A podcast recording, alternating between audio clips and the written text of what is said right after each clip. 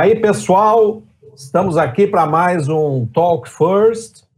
Talk First agora também com o nosso podcast. Então, agora somos áudio e vídeo, ou só áudio, ou só vídeo, ou vídeo e áudio, e assim vamos.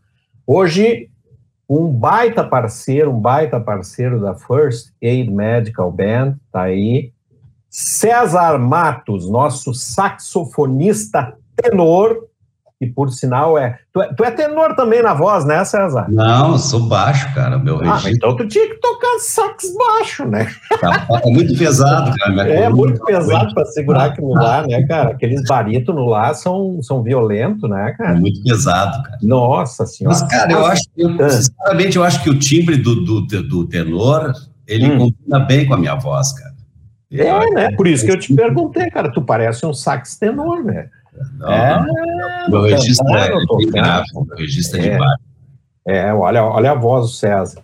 Para acompanhar o nosso Talk First, vocês podem acessar o nosso site, ir para as nossas redes sociais, Instagram, Facebook, pode ir direto no YouTube. E agora, podcast, a gente pode. Tem lá o endereço na bio, na bio da, da do Instagram, tá lá mas é acessando Spotify, por exemplo, né, que é uma rede bem conhecida ali, uma plataforma conhecida para podcast, é só colocar lá First Aid Medical Band ou uh, Talk First e vai ter acesso. Nós já tivemos uh, o Talk First da banda, nós já tivemos com o Fernando Coste, nosso trompetista caxiense, o único que é estrangeiro, né, que mora na Serra, os outros são todos porto-alegrenses. Ah, tivemos com o nosso guitarman, nosso maestrito lá, nosso cara mais premiado da banda ali, que é o, o, o Daniel Rosa. E agora estamos aqui com o nosso sax tenor da banda, o grande César, um baita parceiro. Ele é anestesiologista de profissão, já foi Dá para dizer que foi músico de profissão, né? Tu teve uma carreira é, é, profissional, sem dúvida, que tu vai falar um pouquinho para nós. É. E agora está é, na First Aid, nessa família de 10 componentes e agregados. E é isso. Eu vou pedir para ti te apresentar um pouquinho, César, falando primeiro da medicina, cara. Da medicina, assim, ó, é, o ano que tu te formou, o local de formatura e o que que te motivou a ser médico? Olha, eu me formei em 1979 na URGS e na verdade a minha história musical ela é entranhada com a minha história na medicina, cara, era tudo meio junto, né? Mas eu terminei a, a faculdade e entrei na residência de anestesia e já a escolha pela anestesia foi influenciada bastante, porque na época era foi a época profissional do grupo Caveirado, do qual eu fiz parte, e eu ia fazer gineco-obstetrícia, mas e aí conversando com o nosso produtor musical da época, o Darwin Gazana, a gente comentou, porque eu gostava também da anestesia, né? E a gente comentou, ele é médico também, ele era pediatra, ele disse: Olha, para ti vai ser mais difícil é, com, uh, a, ter duas carreiras, uma musical e uma médica, numa especialidade tão pessoal assim, né, de atender pessoalmente os pacientes, como a gineco. Na anestesia, tu fica um pouco mais escondido e é, e é mais fácil de adaptar uma, uma atividade musical, né? E como eu gostava das duas, isso pesou na minha. Na pesou minha... na opção. É, impressionante, mas é desde o início, é impressionante como a música sempre teve entranhada. Laçada, né? É, todos os meus eventos, cara. Tá. E me e... diga uma coisa, uh, a, a tua uh, carreira médica foi sempre aqui em Porto Alegre. Tu é de Porto Alegre, César? Não, eu nasci em Rio Grande. Tá. Eu nasci em Rio Grande e o meu pai, na época, tinha sido afastado do exército, tinha dado baixa lá no Exército. Sim. E foi convidado para. Ele era muito. Eu estava enfronhado na religião batista, ele era batista, minha mãe que levou ele para a religião batista. E ele foi convidado para ser gerente da Livraria Batista aqui em Porto Alegre, que era a livraria que publicava toda a literatura da, da Igreja Batista e também a, apoiava ali o Colégio Batista, a livraria ali na Cristóvão Colombo, do lado do Colégio Batista, de meia quadra do colégio. E perto da Igreja Batista da Floresta, que é onde eu me criei, me criei dentro da, da Igreja Batista da Floresta, ali na Rua Hoffman. Então nós íamos, eu vim com três anos para Porto Alegre. Nossa, bem, bem jovem. Com quatro eu já estava cantando lá na igreja, velho. É, a, a igreja batista tem essa característica que é uma igreja muito musical, né? Tá, os cultos são todos cantados, tem mais cantoria do que, do que pregação ou, ou orações e toda, a gente canta bastante. E na época, o meu pai queria muito que a gente estudasse música, todos os filhos ele queria que estudasse música. Ele estudava música, ele sabia música? Não, ele, ele, cantava na igreja, mas ele não tocava nenhum instrumento. Ah. Mas a minha mãe, a minha mãe tinha tocado violino, até casar ela tocou violino. E quando casou, ela largou o violino. Eu nunca vi ela tocando violino. Mano, Mas ela tinha bastante musicalidade, tanto que depois meu pai virou pastor e ela ajudava ele com um teclado assim na igreja, quando não tinha ninguém para tocar, ela ia lá e dava uma arranhada. Mano, que legal. Mas ele queria que os filhos estudassem. Então a minha irmã estudou piano e eu, com oito anos, eu entrei no Instituto Musical Floresta, ali na, na frente da Brama, ali na Cristóvão Colombo. Sim, sim, sim.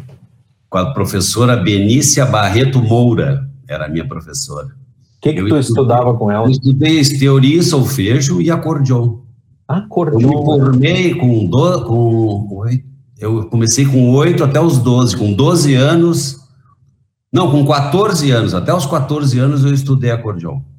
Ah, e tu toca hoje acordeon? Se Nada, pegar, quando, terminou, quando, terminou, o curso, eu botei o acordeon na, na, na caixa e nunca mais abri, cara. eu é. tinha raiva, porque na verdade eu queria aprender teclado. Mas Sim. como a minha irmã já estava estudando teclado, meu pai, não, não. Então, ele queria formar uma banda, provavelmente. entendeu? Mas Aí ele, não, não, não, piano já tem, então, então tu vai para o acordeon se tu quer teclado. E daí eu estudava as minhas lições do acordeon, eu estudava no piano lá, porque a livraria que a gente, a gente morava na livraria. Ah, e tinha instrumentos musicais também lá. Então tinha violão, tinha órgão, tinha piano, tinha tudo, vendia instrumentos também. Então a gente conseguia mexer nos instrumentos e, e nos livros, isso aí foi legal também na minha infância. E Paralelo a isso, na igreja eu cantava num coral. Eu cantava num coral jovem da igreja, que eram 12 pessoas, mais, mais ou menos 12 ou 14 pessoas, que eu era bem pequenininho, eu tinha 8, 7, 8 anos, eu cantava soprano. Eu tinha, uma, eu, tinha uma, vergonha danada, mas o maestro... cantava fininho. Ah, bem fininho, não tinha um de voz ainda. E tinha um pastor americano que veio, um missionário americano, o Gene Wilson, que é pai do meu amigo Magrão, que tu conhecesse. Sim, sim, o pai dele. Isso, irmão do Greg Wilson, do Blues Etílicos. Sim, sim, sim, ele chegou. Ele chegou nessa época lá para ensinar música. E ele, pô, ele veio com uma formação já dos Estados Unidos, formado em música e tal, e veio, deu tec, aprendi técnica vocal com ele. Já estudava solfejo e teoria, então isso facilitou muito. Então eu cantava com os maiores, eu era menorzinho lá, a gente cantava com os um pouquinho maiores, os jovens maiores. Sim. E eu cantava soprano, cara.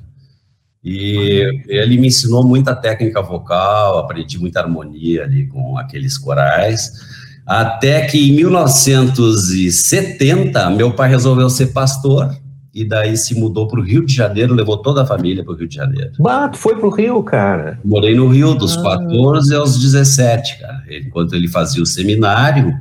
E nessa época, até por sugestão do Jim Wilson, meu professor de canto, eu parei de cantar, porque eu estava mudando daí de voz. Ah, bem. Eu não cantasse. Aí no Rio, bom, no Rio também, Rio de Janeiro, aquela loucurada. Cheguei lá com 14 anos, eu só queria praia, Maracanã, e futebol e aquelas coisas, né? Mas eu cheguei a começar um curso de regência coral e arranjo vocal lá no seminário mesmo, onde meu pai estudava. Eu comecei o curso, mas não terminei, cara, não. Não deu. Eu enchi o saco e tal. E aí, com 17 anos, eu vim para Porto Alegre para fazer o vestibular, passei na URGS. Eles aí, vieram também, não? Eles não, lá. eles ficaram mais um ano lá, eu vim sozinho. Ah, tá.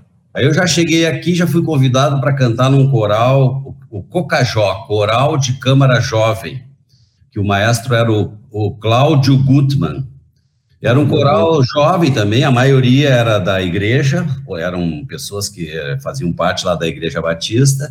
Era um coral, mas o repertório era mais era música renascentista, música barroca. E eu participei de um festival de coros com este coral. E, mas eu estava entrando na medicina, né? Eu, Sim, aquela... eu, vim, eu vim um pouquinho antes do vestibular, fiz um super intensivão do Mauá ali e passei. Daí entrei na medicina e não sei alguma coisa que aconteceu que eu que eu saí do coral esse. E aí a gente estava um dia estudando lá na, não sei se tu conheceu a anatomia lá da URGS, aquele Sim, corão. sim.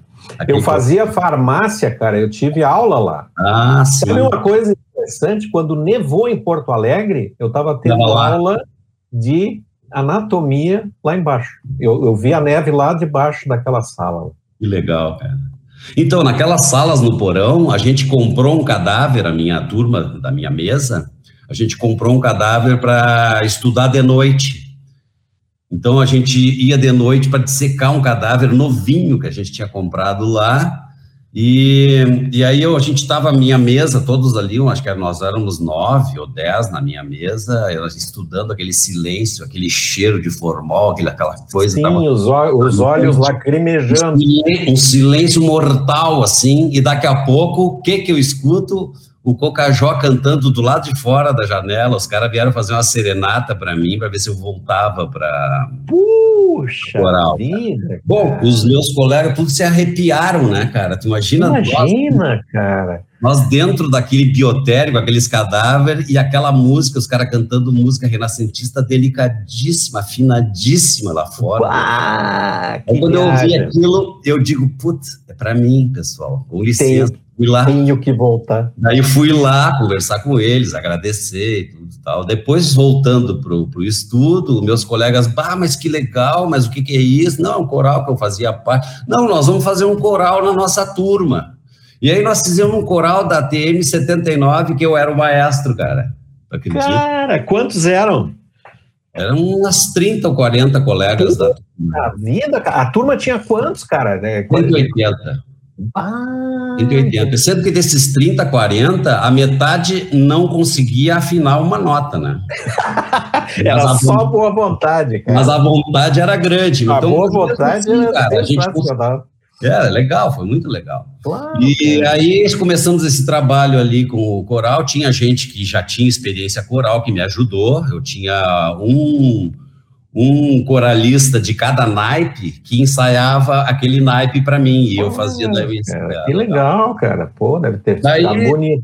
Por causa disso, uma colega minha de faculdade, a Patrícia, uh, me convidou para fazer parte do grupo folclórico gaúcho do projeto Rondon.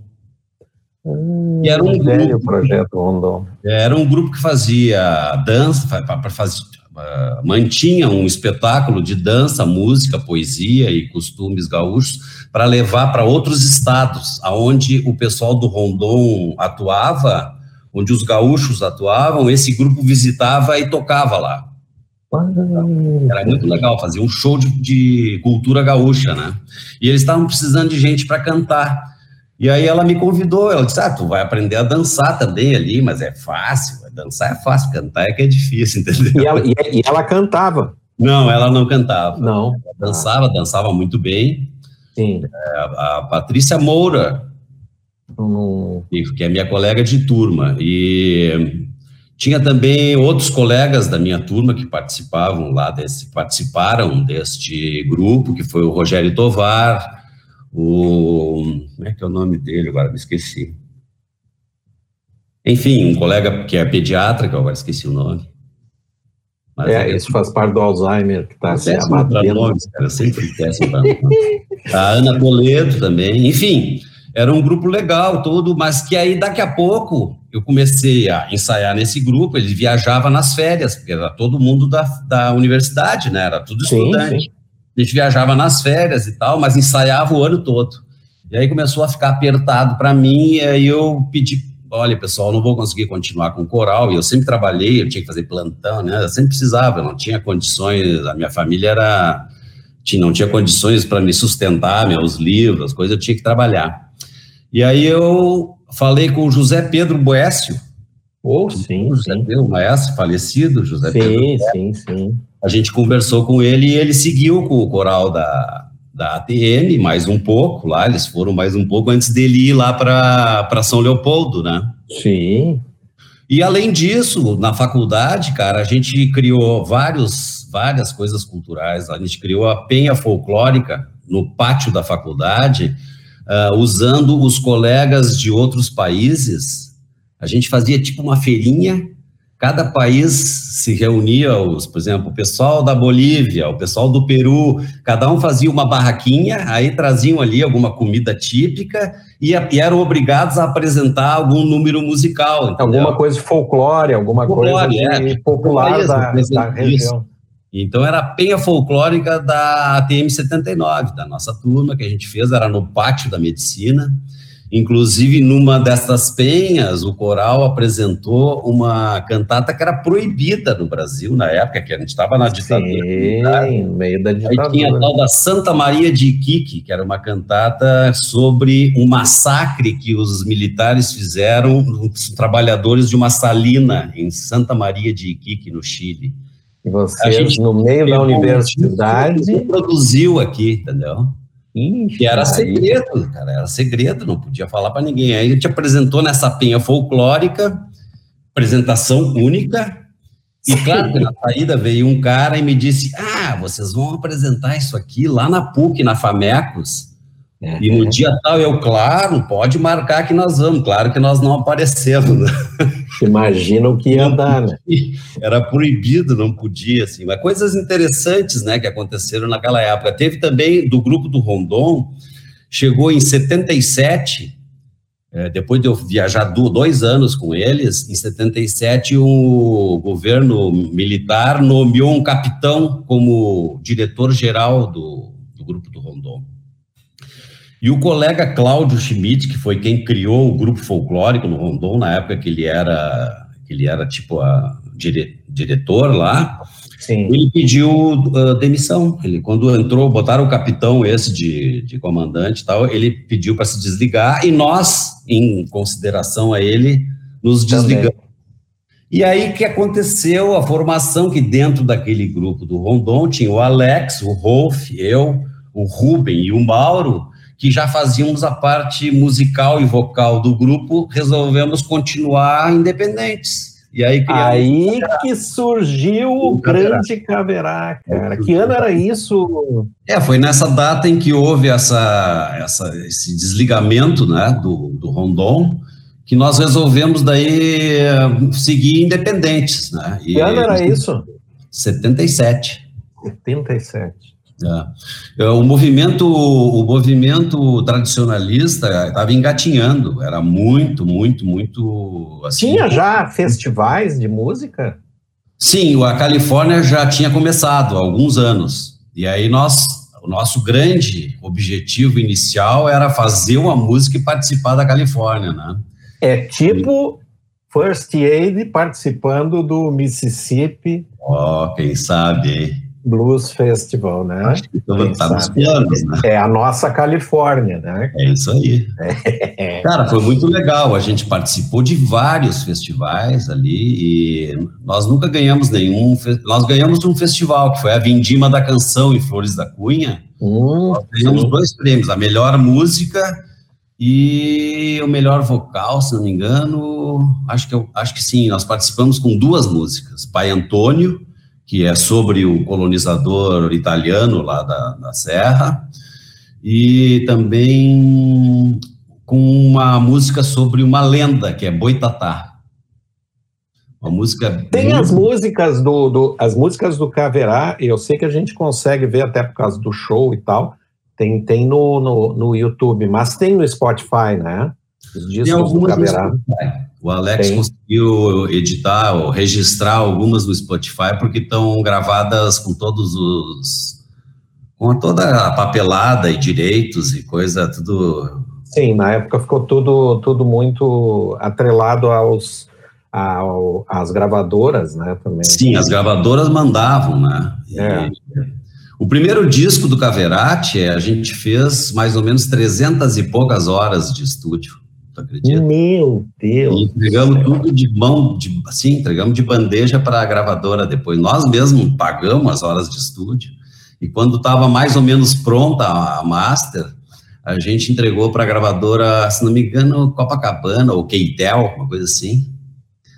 E como foi lançado pela Copacabana e depois a Keitel assumiu aqui a distribuição, que na época era uma distribuidora que tinha aqui no, Rio Grande do Sul. Sendo que o segundo disco nosso foi o primeiro disco do selo RBS. A RBS, na época, abriu o olho, que estava legal ter um selo, e eles abriram o olho e resolveram fazer um selo de músico de música daqui, né? Aproveitar claro, os claro. talentos daqui, não só tradicionalistas, como tinha muitos músicos uh, de pop, enfim, de música música urbana. Tá? E mas o primeiro disco do selo ABS foi o nosso, foi o nosso Caverá. Tu vê, cara. O LP se chama Parceria. Fez história. E nessa época ali eu tive, aí comecei porque o Caverá precisava de uma, tinha dois violonistas, que era o Mauro e o Ruben, tinha o Alex na gaita, e eu bati o bombo, que era o que eu fazia lá no Rondon, mas precisava, eu tocava lá no Rondon uma flauta doce, para fazer uma coisinha ali, no Negrinho do Pastoreio, cantava lá uma coisinha na flauta doce. E, eu, e aí eu, eles, ah, vamos trazer a flauta pro pro Caverá, né? Tu vai, vai, vai estudar mais a flauta. Eu disse, não, vou fazer o seguinte, eu, eu tinha uma flauta emprestada do Frick, que era um amigo da parceria, uma flauta de ébano, hum. preta, com os buracos, sem, sem registro nos buracos principais. Cara, uma flauta assim, era um troço... Sim, completamente rústica. Rústica e complexa também. E aí eu comecei naquela flauta, mas aí ele precisava, precisava devolver a flauta, era uma flauta emprestada, e aí eu comprei uma flauta Yamaha e comecei a estudar lá com o Valiati, o Zacarias Valiati. Sim. Fiz um ano, um ano e pouco de aulas com o Valiati, e aí eu trouxe algum, fiz alguma coisinha simples ali, porque sabe como é que é a nossa vida de médico, para tu conseguir tocar um instrumento, tu sabe qual é a dificuldade, né? Pois é, tu, tu já estava na, já tinha acabado residência nessa época, não? É, essa época eu estava, hum, não, essa época do, do Valiati, eu não tinha terminado a faculdade ainda, foi em ah. 78, 79. Sim, ainda estava naquela época que o cara tem que fazer plantão, tem que fazer, estudar para caramba, tem que estudar é para prova, tem residência que está chegando. Eu fiz a residência lá em, no Clínicas com a Miriam Martelletti e a Helena Aronson, que eram as, as preceptoras, as diretoras da sim, residência. Sim. Né? E eu precisei muito da ajuda de colegas, cara. Eu tinha o Fernando Silveira, a Irma Lorizel, o Eduardo Pérez. Esses caras, eles me ajudaram muito, porque eles faziam meus plantões quando eu tinha que viajar com o Caverá. Claro, depois eu pagava, né? Claro, mas, eles, mas eles estavam disponíveis. Mas eles sempre quebravam o meu galho. Alguém fazia quando eu não podia, e depois eu, eu, eu fui, devo muito a eles e depois que terminei a residência, que eu comecei a trabalhar, que o Prado me convidou para trabalhar com ele, era eu, o Prado e o Ayrton Pogorelski, também esses dois me ajudaram muito, tia, porque foi a época de mais profissionalismo do Caverá. Em 81, Sim, no auge, né? Em 81 eu fiz o exame da ordem para assinar a carteira para poder fazer shows, que daí começou a fiscalização, aquelas coisas, te lembra como é que era? Sim, né? sim, sim. Tinha a carteira, bem. tudo, e a gente viajava e lançava discos. Fiquei um mês viajando para lançar o, o segundo disco, parceria. E eles quebrando galho, fizeram meus plantões, depois tive que pagar, né? E era assim, né, cara? Nossa vida para tocar é mais ou menos isso, né? É, eu, eu quando entrei na medicina, César, que era. É, eu, eu consegui tocar até o terceiro ano, cara, junto com o Fernando, com o Costa. O Costa já estava formado, acho que já estava terminando. Porque. E aí eu consegui, a gente tocava na orquestra em Caxias, cara, tinha que pegar um micro-ônibus aqui, a orquestra mandava. Sim. Tinha músicos da OSPA que tocavam em Caxias e a gente ia para lá, cara, saía daqui à tardinha, assim, no ah. meio da tarde. Às vezes tinha que, que só assinar a chamada e se mandar. Chegava Sim. de volta aqui, era três da manhã em Porto Alegre, e às sete horas estava de novo. E aí, cara, foi aí que eu parei de tocar, né? E é bem isso, cara. Bah, é muito difícil conciliar porque... As gravações, cara, dos discos eram feitas de madrugada, das é. três às seis, por aí, ou das duas às cinco, era uma coisa assim. Tinha. E é incrível, né? Porque hoje, por exemplo, a gente, claro, tá numa outra. Já é difícil também agora, mas a gente tá numa outra proposta, né, cara? Ah, estamos outra fase da vida, né? É, é, outra diferente. E aí é, era bem isso, cara, sabe? É, era ter uma atitude profissional na música e tu precisando te firmar na profissão que tu escolheu, que era, que era medicina, era muito difícil, cara, barbaridade. Sabe que eu, quando eu, eu, eu, tu falou da carteira da Ordem dos Músicos, cara, eu em Caxias, uh, eu tocava baile, né, cara? Sim. Uh, e eu precisei de uma autorização da minha mãe no juizado de menores, cara. Na época eu era menor, eu tinha carteira da Ordem dos Músicos. Viajar e tocar, ah, para poder tocar, né? Para poder tocar à noite, não, não só viajar, mas mesmo em Caxias, se eu fosse tocar um baile lá, Sim. É, pô, tinha, e era a época, né, da ditadura, tudo, tinha, tinha que mostrar, o menor não podia estar tá lá naquele ambiente, né, cara? Sim. Então, basta, o, é, o que a gente fez, né, cara? Cara, cara, era incrível, porque eu não sei como eu conseguia, porque era assim, viajava fim de semana, saía sexta, voltava domingo, de segunda de madrugada, assim, e sete horas estava trabalhando. É. é, é a gente é. tinha outra energia também, né, cara? Era diferente, né? É, e aquilo se incorporava, eu acho, no nosso dia a dia, né? A gente tocava, fiz. Tu já estava casado na época? Eu casei em 82, terminei a residência, comecei a trabalhar na equipe, né? Eu tinha 25 anos quando eu terminei minha residência, comecei a trabalhar na anestesia. Foi no ano de 82. E aí janeiro, casou? Janeiro de 82. Em setembro de 82 eu casei, cara. Ah. E, e daí, claro, aí o casamento, e daí a, o caverá com extrema... Bom, para tu, ter uma, tu ter uma ideia o meu casamento, a minha lua de mel ia ser para ia ser ali para a neve ali da Argentina ali, como é que é? Barilote. Barilote. Lua, minha lua de mel ia ser para Barilote. Mas daí apareceu uma gravação no programa do como é que é o nome do Renato Teixeira? Apareceu uma gravação para o Caverá no programa do Renato Teixeira, bem na época da minha lua de mel. Tu acredita que eu mudei minha lua de mel para o Rio de Janeiro? E foi a lua de mel e vamos para o programa do Renato Teixeira. A coitadinha da Circe teve que aguentar essa, cara. É, mas tudo pela, tudo pela arte, velho. Mas, cara, aí é um parênteses importante. Devo muito, muito a ela mesmo, porque ela sempre incentivou a minha música, ela sempre deu força, ela ajudou muito no Caverá vários shows ela ajudou, ela fazia, ajudava a indumentária, que a gente não dava muita bola para isso, ela ajudava para fazer um look um pouquinho melhor e tal. E nos últimos anos, agora nessas últimas apresentações, ela produziu os, os shows do, do Caverá, então ela sempre me deu muita força. Inclusive, trocamos a lua de mel para participar do programa, que quando chegou o dia, não saiu. Ai, ai, ai, cara, mas isso é. Mas isso é. Vai ver se alguém aguenta isso. Meu Deus, cara. Que mulher, hein, cara? Cara, que mulher, cara. Parabéns. Sim, Mas foi legal, tá... nossa lua de mel foi, a gente foi em Paraty, a gente pegou um carro e fez a costa do Rio de Janeiro. Bah, foi muito legal também. Bom, cara. melhor, melhor. A, a, a, saíram do frio para ir para o calor, tá tudo certo. E estão ali felizes da vida, com os filhos, tá tudo Cara, tranquilo. nessa época ali, depois, já com uns dois, três anos de casado, quatro, já por 85, 86, numa Califórnia, eu com aquela trabalheira com a flauta, né? E daí parei de ter aula com o Valiati, que aquela, aquela correria, corre, corre.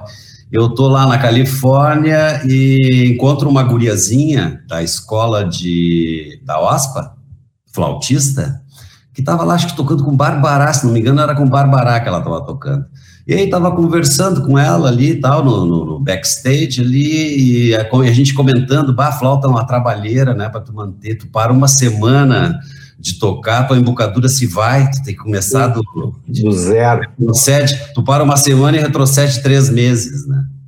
E ela disse, ah, por isso que eu estou trocando para o sax, porque o sax não tem esse problema. Eu fiquei com aquilo... Opa! Fiquei com aquilo, pô, mas será mesmo, tia? E aí fiquei com aquilo, e bem na época, cara, comecei a escutar Stan Getz tocando bossa nova, e eu disse, ah, não, eu quero um sax tenor, eu quero tocar que nem esse cara, e foi meu primeiro professor.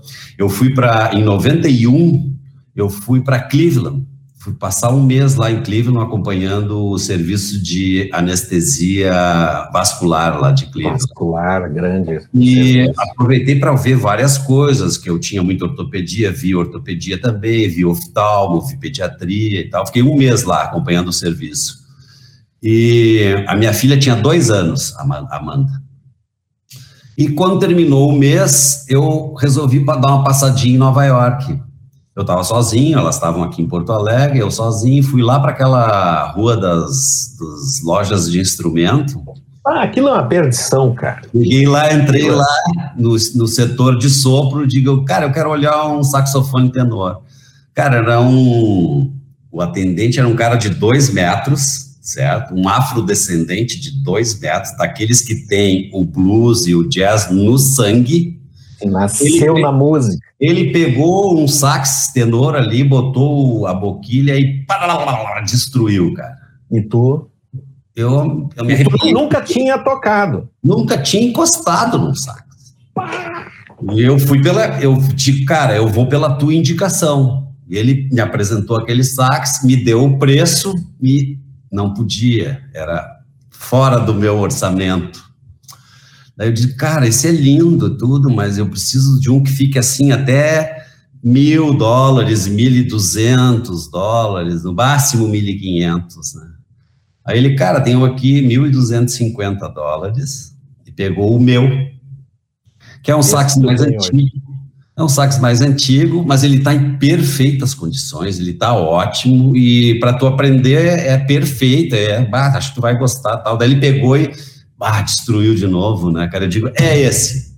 E comprei.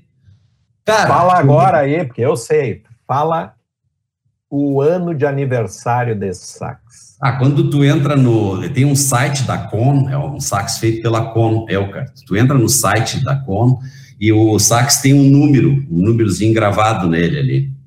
E aí tu olha por aquele número, aí tu vai ter todos os eu tenho, eles têm o registro de todos os saques. Sim. Aí eu fui olhar o meu, fabricado em 1939. Meu Deus. Quando eu comprei ele, ele tinha 52 anos. E o cara, quando me vendeu, ele abriu um livro e ali ele disse: olha, ele foi fabricado em 1939 e ele foi para a França. Ele ficou não sei quantos anos na França e voltou para cá, para Nova York. E ele está aqui na loja desde tal, fazia acho que uns quatro anos que ele estava ali me esperando, cara. Meu Deus. Tu tá com ele aí pertinho? Tá aqui. Tá, mostra ali, porque esse voo. Aqui, esse, ó. Esse não é um idoso frágil, cara. É. Aqui tem o númerozinho dele ali, ó. Aí, aí.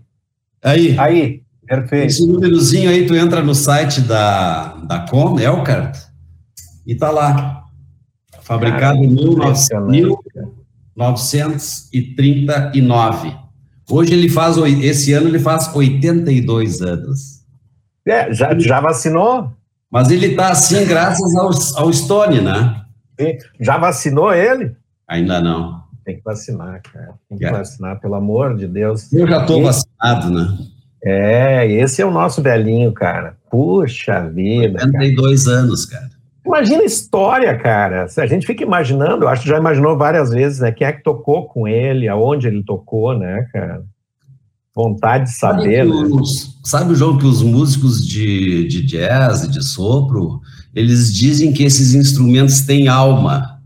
Sim. E eu acredito, cara. Eu acredito que eles têm alma, velho. Porque tem Sim. dias que ele não quer ser tocado e eu brigo, brigo e não sai nada, cara. E tem dias. Ele, hoje eu quero dormir. Eu toco que nem sou eu. Tem dias que eu toco que eu vejo, cara, tem alguém tocando por mim, que não é, não é possível, né? É impressionante, né, cara? É impre... Eu tenho um velhinho guardado ali, um trompete velhinho, que, que Cara, eu tenho dó de tocar com ele, né, cara? De tão. É, eu fico imaginando ele no, nos bares de jazz, ele, aquele pessoal destruindo ele. Eu digo, bah, agora vou eu tocar, ele vai ficar muito sentido, né?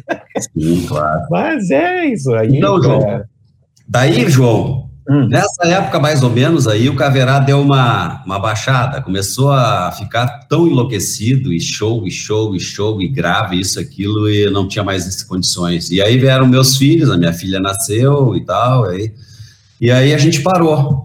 E lá por 2000, deixa eu olhar aqui para não mentir, 2001, o Caverá se reuniu de novo.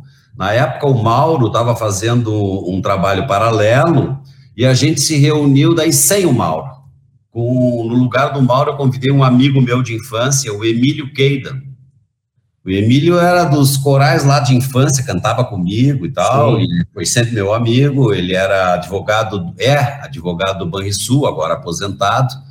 Ele foi presidente da Fundação Banrisul, vários mandatos. Um cara sensacional, afinadíssimo, tenor. E a gente fez um trabalho de 2001 a 2005 um trabalho autoral, todo ele só com uh, a capela. Cara, tinha coisas bem bonitas ali, fizemos músicas muito bonitas. Foi ali Gravou? que. Hã? Gravaram? Pois é, então, a gente ensaiou vários anos, e daí quando a gente começou a querer se ensaiar para cantar, se apresentar e gravar, aconteceu uma coisa estranha porque a gente não estava ensaiando as músicas antigas do grupo, mas para se apresentar publicamente, não podia ser só não podia ser só aquele trabalho novo, tinha que puxar as músicas antigas. E não sei se foi por isso, cara, mas aí o troço despencou. Quando começamos a, tocar, e Homens de Preto e não sei o que, o troço não. Não segurou. Aquela formação nova era para aquele trabalho novo, entendeu? Quando botamos o Emílio para cantar o arranjo do Caverá antigo, a, não, coisa não funcionou, cara. Foi muito não fechou. Triste, triste, porque tem trabalhos bem bonitos dessa época e que se perderam, né? Não, ah, que pena, cara. Que uma pena. pena. E a gente continua se vendo, o Emílio, o Alex, a gente é amigos, tudo, mas esse trabalho parou em 2005. Tu vê, né, César, que é uma coisa que Hoje a gente está vendo, porque a gente está gravando, né? Sim. É, a banda para ter o registro. Isso que a gente está fazendo agora aqui é o nosso registro para o nosso álbum de recordações, que é o nosso site. Então, claro. hoje, né, quem sabe não, não, não consigo um tempo para fazer esse projeto para vocês, para colocar dentro de um estúdio e apresentar gravadinho, né? Quem sabe, cara? Né? É, acho que nós, eu, Tu tá falando da FAM, da, da First Aid? Não, tô, tô falando de, desse projeto que, que, que ficou. Não, não, não esse projeto está morto. Morreu, o é. Tá morto, sabe por quê, João? Trabalho vocal, cara, dá muito trabalho. Sim, é, só imagino, cara. Porque é, é, como, é como um instrumento, certo? Só que é um instrumento que só pode ser, só pode crescer, evoluir, todo mundo cantando junto, e é com ensaio. Então, Aquele é o instrumento, né? É um instrumento que depende do ensaio, muito ensaio e muita intensidade para chegar num nível. Tanto é que quando a gente resolveu agora se reunir de novo, em 2016, o Caverá resolveu, o Alex veio falar comigo que, que bah, a gente tem que fazer antes que a gente alguém morra, aquela coisa que ele falou no show, antes que alguém morra, tal, nossos filhos nunca viram e tal. Nós ficamos de 2016 até 2018 ensaiando para fazer aquele show no São Pedro em 2018, ah, um, nível técnico, um nível técnico quase igual ao que era na época, entendeu? Dois anos. É, muita, muito trabalho, cara. O é. trabalho local é muito, é muito difícil. E esse trabalho, então, teria que pegar desde o início de novo. E, é. e outra, o Caverá mora metade em Porto Alegre, metade em Novo Hamburgo, né? Então, é, é uma coisa. É, Para cada ensaio é uma viagem, né? Mas tu nunca parou a música, né, César? mesmo com, é, com essas interrupções, chegou a ficar assim, ó, não toco, não tô tocando nada, não pego em nada. Foi, cara, foi daí, foi a partir desse momento aí que o Caverá terminou, que eu meio que eu larguei até o sax, que eu tava entusiasmado pegando, eu tinha, né, tinha trazido aqueles sax de tava tocando bossa nova em casa e tava, daí o Caverá parou. Tudo. É, o Caverá parou ali 2000, é, 93 o Caveira parou, 93. Em 2001 teve essa, esse re, renascimento uh, vocal, né, ali, até 2005, e daí parou de novo. Mas nesse período aí eu não estava tocando sax, e, e daí eu fiquei até o Bica chegar para mim e dizer, ah, nós estamos precisando de um vocalista lá na nossa banda, na The tal, Fifths na The Fifths, exatamente. Ah, e daí eu, eu, cara, eu tô parado, não tô cantando faz anos. Não, não, mas ah, tu vai lá, vai, vai, me botou uma pilha, eu fui, né, cara? Pra tu ver se essa coisa da música, ela acaba te fisgando, né? Te, é. Tu vê que eu, eu, eu, ouvi falar que essa banda The Fifths tinha um grande baterista, né? Claro, tinha um baterista. cara, eu era baterista da banda Pessoal, eu era baterista da é, daí tirei uma base. Ah, por quê? Era não abandonou a bateria, né? Ah, um pouco, cara. É, é, difícil, né, cara? É difícil, porque. É, é, um eu entrei numa. dois, né?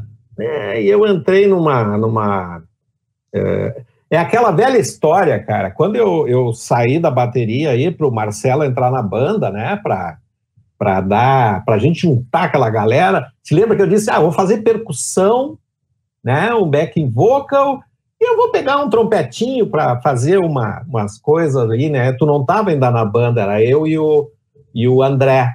Sim. E o André Meregali fazia teclado, fazia outras coisas. E a gente disse, ah, a gente vai fazer umas frases. Cara, e aquilo é, é o tal do te fisgar, né, cara? Aí tu vai indo e tu vai tomando corpo e tu vai num, num, crescendo dentro daquilo que quando vê tu tá todo envolvido, né? Exatamente. Tá todo envolvido, tocando arranjo, eh, estudando e não sei o quê. Eu digo, bom, graças a Deus, porque eu retomei uma coisa que eu sempre eh, quis retomar e é aquela velha história da flauta, né? Que tu falou, quando a gente para de, de, de tocar um tempo, cara, e eu parei anos assim, eu tinha muito medo de voltar, cara sabe? De me. Dá trabalho recuperar o que tu já tinha, e aí cara, é uma frustrante, coisa, né? É muito frustrante. E outra coisa é essa nossa, nossa mania de ouvir gente boa, né? Ah. A gente ouve os caras bons ali, cara, e te dá uma vontade de tocar igual e não dá, né, cara? A gente não tem. Fica na, fica na, tentativa, mas é, é válido. É, é, não, isso é bacana, né? Me diz uma coisa, meu velho.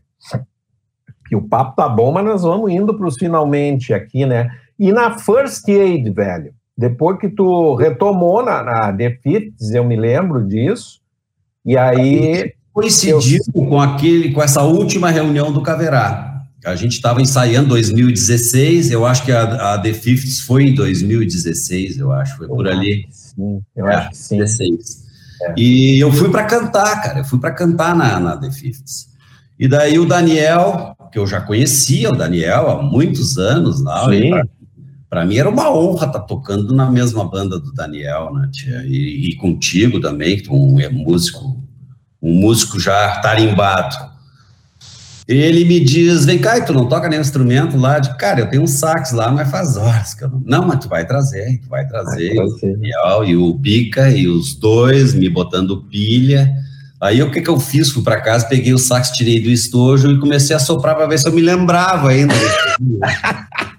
Na verdade, João, eu quando larguei a flauta e peguei o sax, eu tive duas aulas de sax com o Luizinho Santos. Sim, grande Luizinho. Luizinho, cara, mas daí o Luizinho me, me recebeu muito atencioso. O Luizinho é um gentleman, um cara educadíssimo, né? E tudo, e me, me deu as escalas para. Cara, eu peguei aquelas escalas, fui para casa e digo, cara, eu não consigo, velho. Escala, eu não. E aí aquilo foi, fui na outra aula, acho que fui umas duas ou três aulas e não conseguia levar as escalas prontas, nem ia conseguir nunca levar as escalas prontas. Daí eu larguei. E aí realmente o resto foi tipo. Autodidata. Intuitivo, é, intuitivo. É a, a, os registros parecidos com o da flauta, claro, daí tu tem que descobrir aonde estão os semitons, os acidentes, as coisas. E tem chave no meu sax que eu não uso até hoje. Né? E sai um sonsaço, cara. Tem um não, som de tenor esse homem que é uma coisa de louco. Cara, eu gosto muito do instrumento, mas eu sei das minhas limitações, eu sei que eu não toco grande coisa, mas... Não, mas uh, uma coisa que eu admiro muito no, no, no sem rasgar cedo, cara, é o som, velho. Eu sempre olho pro músico assim, a, a, a gente sabe por experiência própria, né, que a questão técnica sempre é um pouco limitante, porque não é a nossa profissão, cara né? E a gente sabe que música, é, o músico, músico mesmo, eu vejo pelo meu irmão, que é músico profissional, cara, é uma exigência absurda, né? De dedicação, né? É muito suor, é muito suor. Mas muito o trabalho, né? som, velho, o som do instrumento, a gente sabe é, é, quando o som é bom, quando o som te passa alguma coisa, entende? Eu gosto quando a gente toca e a gente se emociona com o que está ouvindo, cara. É, isso é Sabe? E eu, porra, cara, não preciso te falar, cara, muito, muitas vezes toca assim, aquele som do, do, do tenor é o som que eu gosto, entendeu? Mas não, tem tudo a ver com esse aqui, viu, João? É, Está nada, está ele se Ele tem alma própria. Às vezes, velho. É, eu sei, cara, bicho não é mole. Mas vamos aqui, que já estamos no adiantado da hora. Eu Sim. queria saber o seguinte, meu velho. Fala. Assim, ó, uh, da First Aid, velho. Da First Aid, né? Qual foi a, a, a, Porque, claro, né? Passou essa fase do The Fifths, o The Fifths foi ali, a gente, eu me lembro que eu tinha uma banda paralela chamada Breaking Band, né? Sim. Lembra dela? Lembro, lembro. Eu tocava boa. bateria, não trompete também. E boa banda, muito boa. E aí, aí eu fui para uh, eh, uh, eh, nós uh, terminamos a Breaking Band e houve a oportunidade de se montar uma banda médica. Sempre foi um, um sonho meu, assim, ter uma bandaça médica. E aí eu pensei, inclusive, no nome ali, que foi First Aid Medical Band, eu acho que é a única medical band que tem na face da Terra. Com, esse, é, com a referência direta à medicina, é, né? É, e aí a gente começou a montar, através, era uma parte da Breaking Band, e uma parte foram convidados. Eu saí da bateria, fui fazer essas pilantragens que eu te falei, veio o Marcelo Kern, veio o baixista o Cassiano, e aí, cara, e aí a gente tinha o André Meregali, mas o André ficou um tempo na banda e depois, por, por problemas pessoais, ele eh, pediu para se afastar. Aí eu me lembro que o, o, eu não me lembro, eu acho que tu entrou antes. Tu entrou quando estava o Decarle ainda? Não, ele já tinha. Ele saiu, já tinha. Não ele tava... saiu, é por isso que eu me confundo, que ele saiu muito perto do, do André. Os dois. Quando eu entrei, nenhum dos dois mais tocava. Aliás, eles fizeram participações em shows isso, lá. Isso, para. Dois, mas assim, para acalmar, para fazer aquela integração, né? Então tu entrou depois do não Dani, não né? nenhuma vez com eles. Tu entrou depois do Daniel. Sim, aí... o Daniel entrou um mês ou dois antes de mim. Me lembro que quando o Daniel entrou, uh, eu, a gente já, porque já já estava para sair o André, o André saiu, a gente deu uma insistida para ele ficar, não dava, eu digo, bah, aí eu não me lembro nem se fui eu ou foi o, o, o Dani que te procuramos ali para, vamos entrar lá, vamos, vamos, vamos tocar, vamos tocar. E aí, uh, Bah, eu acho que fechou de vez, né, cara? Porque, bah, o entrosamento... foi uma delícia, vou te dizer que um convite, eu fiquei muito feliz, cara. Ah, cara, é, é para mim também foi muito. Eu, eu, gostava muito do, do André, né, cara, mas é aquela coisa de afinidade musical, assim, eu já te conhecia, mas não tinha tocado contigo é, o instrumento, né, fazer um naipe. Sim. E depois nós tivemos aquela felicidade em cima de uma, de uma tragédia, né, que, que, que, que se abateu sobre o Nando, né, Verdade. mas foi uma oportunidade de trazer ele para a banda, trazer ele para ele ter um pouco de alegria no meio de, de uma tragédia pessoal que, que aconteceu com ele. E aí fechou de vez, né, cara? Pô, arredondou o nosso naipe, né? Cara, é uma coisa. É, como a gente se dá bem, né, cara? Como a gente gosta de tocar. E esse ano agora, de 2020, o ano passado, foi terrível, né, cara? Porque. Uh, aquele é, é, é um, claro a gente tem outras coisas que a gente faz como hobby né e é Sim. importante, eh, principalmente no médico, e os colegas médicos que estão nos ouvindo sabem disso, e os que não têm hobby, pelo amor de Deus, procurem um, né? É, coisas fora da medicina, mas a música, cara, é um troço. É, é, é uma coisa indescritível, né, cara? E a então, gente são, são dez pessoas que, que, que, que, com todas as brincadeiras, às vezes, às vezes né? Sempre tem, é que nem casado, sempre dá as brigas, né? né? As pegação, as pegação de pé, né? Aquelas confusão, mas é, a alegria de todos em estar é, envolvido com a banda é uma coisa de louco, né, cara? Sabe, João? Que tu me perguntasse, né, a diferença, né, entre da first, como a first aid, né, se, vamos dizer, se manifestava para mim. A grande diferença entre o Caverá e a First Aid, porque, na verdade, quando me convidaram, eu estava ensaiando a pleno lá no Caverá para fazer o show do São Pedro. Nós ficamos dois, dois anos ensaiando aquele, aquele show. E o compromisso do Caverá com o ensaio, que tinha que ser duas vezes por semana, senão o vocal não amadurece, não adianta e tem que se esforçar e perde fim de semana e, e a família é prejudicada, a família fica e toda essa coisa. E quando eu entrei na First Aid, era assim, tchê, essa aqui é a música, traz pronta no ensaio. Mas para mim virou o céu, cara.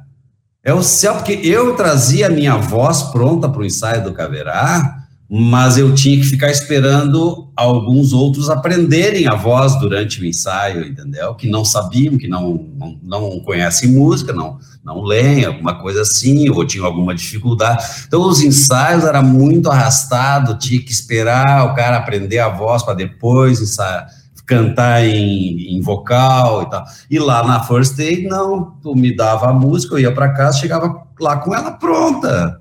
E chegava lá para ensaiar a interpretação. É, é. A da entonação, como tu quer, vamos fazer mais forte aqui, não, aqui não. É, faz aquela dinâmica, vai isso. indo. Então, é isso, isso aí, para mim, cara, sinceramente, isso aí foi muito importante. Eu sei que pode parecer bobagem isso, mas foi muito importante. Não, não é, não. E, e eu sei, assim, por exemplo, nós vamos no ensaio que não vai ir um, não vai ir o outro, mas o ensaio é gostoso igual, porque tá todo mundo sabendo o que tem que fazer, todo mundo sabe o que, que tem que tocar, é, é muito legal isso, e fora o ambiente de camaradagem, de parceria, de coleguismo, são pessoas extremamente generosas, são pessoas extremamente é carinhosas, e o respeito, a admiração uns pelos outros, e todas as brincadeiras também, a pegação, é muito legal, é um ambiente altamente saudável, cara. Eu... E os dois objetivos, né, que a gente cumpre, eu acho, de alguma forma, bem isso,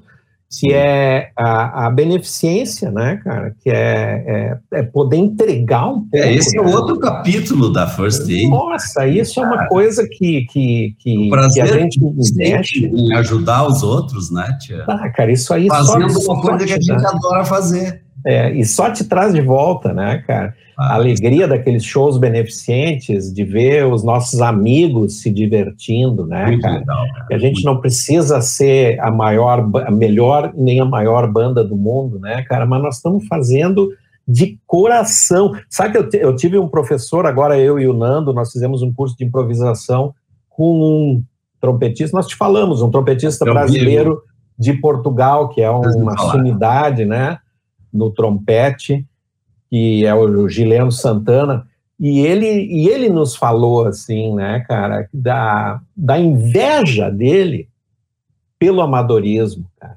sabe? Dessa coisa eh, raizona, assim, da gente fazer sem aquele compromisso, né? Sem aquela, aquela coisa de carregar eh, a profissão nas costas. Talvez na medicina a gente pudesse, às vezes, se sentir assim, né?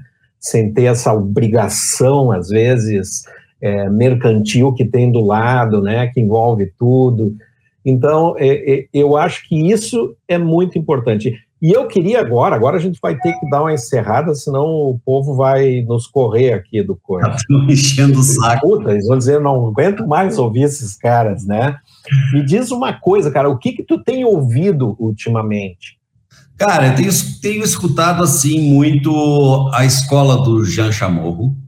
Eu fiquei fiquei apaixonado. Cara, é incrível, né, cara? Aquelas meninas tocando, aquelas crianças tocando, big bands, cara, tocando numa afinação incrível, cara, porque essa coisa do instrumento de sopro, ela depende muito do ouvido, né, cara? O instrumento de sopro, se tu não tem ouvido, tu não afina, não, não, adianta, não, não, adianta, né? Não adianta. E aquela, aquela banda, cara, aquelas crianças tocando afinadinho, aquela guria cantando, a Andrea Motes, a Magali Datsira, a Rita Paz, Cara, o, se abriu um universo para mim ali, escutando a escola do Jean Chamor. É, aquela Big Band, cara, é uma coisa é incrível, cara, incrível, incrível. Sabe escutar... que no nosso site, hum. no nosso site, lá onde é que tem a nossa playlist, eu coloquei lá, pedi para o Marcelo colocar a, a, a Summertime, eu coloquei a versão deles ah, cantando. Ela cantando Bah, é. Ela tá Cira que canta. É, é, ah, bah, cara, é, é, uma coisa ah, é emocionante, né, cara? É arrepiar, é emocionante. É. Eu tenho escutado também o Pedro Coste,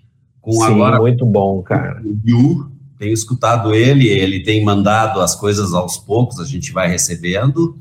Da mesma forma, tenho escutado o Lubac. Conhece? Lubac? Não, não. É uma banda madrilenha, é uma banda de Madrid uma banda de, de jazz, de rock contemporânea, na qual toca o Marquinhos Wilson, que é filho do meu compadre, do meu amigo Magrão. Bah. Kenneth Wilson. Ela é instrumental só ou tem vocal? Não, é uma banda vocal instrumental. Vale a pena dar uma olhada. É Lubac, L-U-B-A-C-K. Tá. E é um trabalho muito legal. Eu te recomendo Black Cat, que é uma das últimas que eles gravaram. O Marquinhos é guitarrista da banda e toca muito, cara, toca muita guitarra, vale muito a pena. Tenho escutado o Daniel, nosso, o nosso band leader, né? O Daniel, nosso maestro. Tô louco que sai esse, esse disco. Novo trabalho, né? né? É, vai, vai ser muito bonito.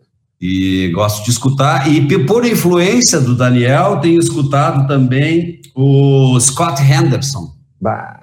Muito bom, cara. Ah, que eu não conhecia, cara. Scott Ele também me apresentou e eu, eu fiquei embasbacado. Aquele disco Tore Down House, maravilhoso, tem blues ali, chocantes, né? Sim. O Jenny Evans, John Scofield, e para mim, assim, se eu for resumir alguém que toca, que eu admiro como tenor, Gary Mulligan, que é o meu é que é o meu ídolo do, do sax tenor, é o Gary Mulligan, que eu sempre escuto, daí eu volto sempre a escutar. É. Eu, eu tô numa fase completamente Dexter Gordon, cara. Eu tenho uma ah, coisa. Ah, Dexter Gordon. Ah, cara, eu tenho uma coisa com aquele cara lá, o som. Ah, eu, eu, eu ouço ele improvisando, ou mesmo quando ele está fazendo uma balada antiga, cara, sabe? Sim. A métrica que ele usa, eu fico louco com aquilo, cara. sabe? É um, os caras têm uma maneira de. É um sotaque, uma maneira de falar com o instrumento que me deixa bem doido. É, a emissão, né, cara, e o ritmo desses caras é invejável, né, cara? A gente é ritmo. O ritmo é o. o fica babando, né, cara? É, é verdade. O, o gingado que eles têm, aquele troço que está no sangue, né? E Lê, tá lendo alguma coisa para indicar agora ou não? Cara, agora nas férias eu, eu tava lendo dois livros. Um que eu já li, que é o Sapiens, do. do Sim, cara, muito bom. Aquele judeu. Eu tinha lido ele muito rápido, cara, mas é um livro difícil de ler, cara, porque é. ele, ele te empurra para tu ficar elocubrando, entendeu? Ele é, te, é, demora para ler aquele livro. Ele lá. te faz, ele te faz pensar coisas, e aí é tu acaba perdendo o fio da meada, né? É então eu estou lendo de novo devagarinho, assim, curtindo ele, e ao mesmo tempo eu estou lendo a, a autobiografia do Woody Allen. Oh, é um livro novo que foi lançado, eu gosto dos filmes do Woody Allen, e eu comecei a ler, mas vou te dizer que a, a tradução, que é o tradutor é o Santiago Nazarian, o cara fez uma tradução, só que o Woody Allen escreveu esse livro com aquele humor cáustico dele, sabe? Aquele humor. é difícil meio... de traduzir, que perde. muito a língua inglesa, entendeu? E gags com a, com a, com a fonia das palavras. Sim, aí perde completamente. É, tem muitas piadas ali que perderam a graça na tradução, certo? Mas, de qualquer forma, é interessante a história dele, toda aquela confusão com a enteada e separação. Sim, é uma história louca, né, cara? É, de... Eu não cheguei ainda nessa parte, mas. Não, mas é uma história eu louca. Ele, eu sei que ele conta ali todo aquele drama que ele passou e que ele foi. Na verdade, ele foi julgado pela mídia e condenado, que tanto que nunca mais fizeram filmes dele e tal, por causa daquilo, né? Sim. Enfim, coisas da coisas do mainstream atual, desse nova ordem mundial, né, Tia? É verdade. Cezinha, vamos ficar por aqui, cara. Te agradecer demais ali a nossa. Estamos colocando mais uma página no nosso álbum de recordações da First Aid Medical Band. Para mim foi um prazer, cara. Conversar contigo sempre é um prazer. Ah, né? cara, sabe o que, que é ruim, cara? Que a gente queria muito estar tá fazendo isso numa mesa de bar, velho. Claro. Sabe? Como já fizemos, né? Já fizemos, só não gravamos. Histórias uns para os outros em mesa só de bar. não gravamos, agora, né, cara? Agora, agora eu mesa do meu barzinho aqui, mas não é a mesma coisa. Não, não é, cara. O chopinho, é. quem sabe um esquinho, né? O pessoal tem que nos ver antes do show, cara. É quase isso aqui, cara. é quase isso. É quase isso com uma grande é, pitada, cara, né, de humor. São grandes celebrações, eu diria. São, cara. São. Nós, somos, nós fazemos grandes celebrações, nós não fazemos shows, nós fazemos é. grandes celebrações entre nós e entre nós e as pessoas que estão sendo abraçadas pela causa, entendeu? É, é muito bacana, e eles participam também de coração, né, cara? É. Isso é muito legal, cara. É muito, muito. Bah, que saudade, cara. É que saudade.